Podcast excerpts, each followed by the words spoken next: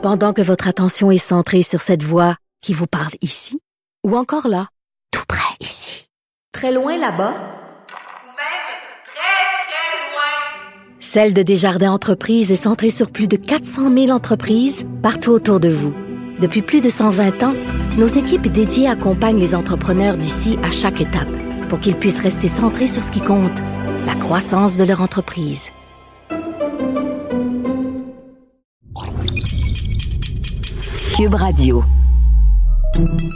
Salut, c'est Charles Tran avec l'équipe dans 5 minutes. On s'intéresse aux sciences, à l'histoire et à l'actualité.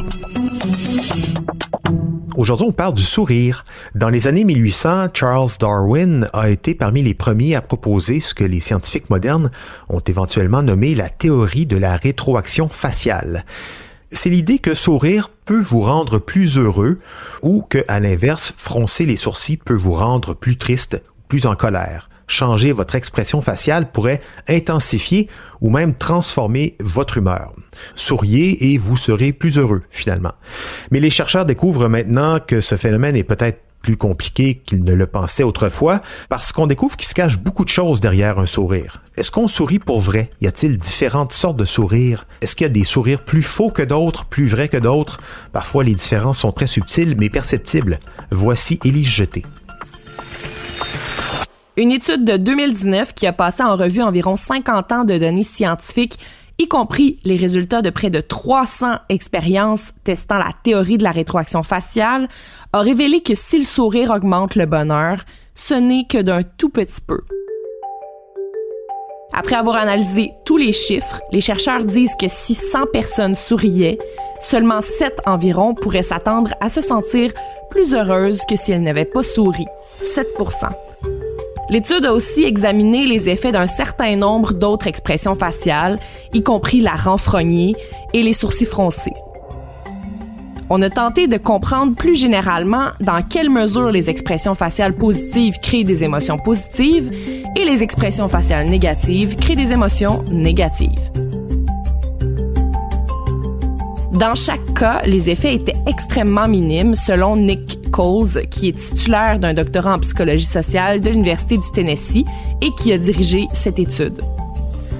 Dans une autre étude publiée en 2016, 17 laboratoires du monde entier essayaient de reproduire les résultats de la recherche de Darwin et ça avait été infructueux. Ce qui pourrait expliquer ça, c'est que tous les sourires ne sont pas de véritables sourires de joie. Certains sourires sont sarcastiques, plus comme des sourires narquois. Il y a des sourires éclatants, des sourires songeurs. Il existe des différences subtiles dans la dynamique de chaque expression et elles sont difficiles à recréer dans un laboratoire. En plus, même si la plupart des études de laboratoire ont montré qu'il n'y a pas de mal à sourire, des recherches récentes ont montré qu'au fil du temps, forcer un sourire, ça peut avoir un effet négatif.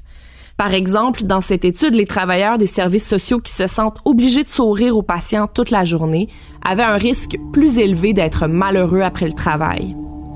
Dans tous les cas, la science pense que nous avons 19 sourires différents. 19. Mais un seul qui est vraiment authentique. Les 42 muscles du visage qui sont nécessaires pour produire un sourire sont en mesure de créer ces 19 types de sourires différents. Guillaume Benjamin Duchesne, surnommé Duchesne de Boulogne, est un médecin neurologue français. C'est l'un des plus grands cliniciens du 19e siècle et il a inventé la neurologie. Et selon lui, parmi nos 19 sourires possibles, un seul est vraiment vrai. En 1862, Duchesne a identifié que la différence entre un vrai sourire et un faux se trouvait dans les yeux, l'orbicularis oculi pour être précis. Tout sourire implique la contraction des principaux muscles zygomatiques qui soulèvent les coins de la bouche. Mais un sourire de Duchesne se caractérise par la contraction supplémentaire de l'orbiculaire oculi, ce qui froisse la peau autour des yeux en pas de doigt.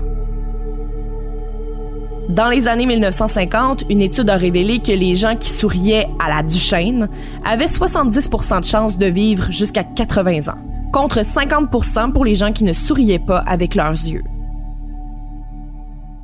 Le visage qu'on montre aux gens change constamment au fur et à mesure que différentes combinaisons de nos 42 muscles du sourire se contractent et se tordent.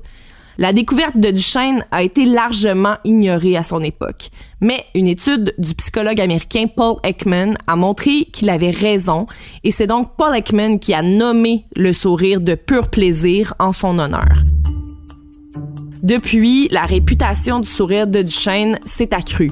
Ekman a découvert qu'un sourire de Duchesne est accompagné d'une activité dans le cortex frontal gauche du cerveau, une région impliquée dans l'expérience du plaisir. Donc, ce sourire précis ferait réagir la portion précise du cerveau qui a du fun. Par contre, plus récemment, une énorme recherche sur les expressions faciales a montré que la plupart du temps, les personnes véritablement heureuses ne sourient pas du tout.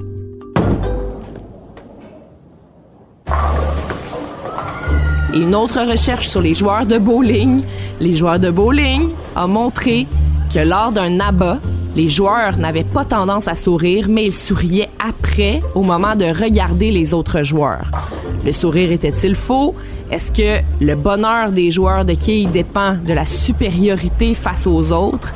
Tellement de questions sans réponse. La recherche en psychologie remet donc en question toute l'idée de ce à quoi servent les expressions faciales.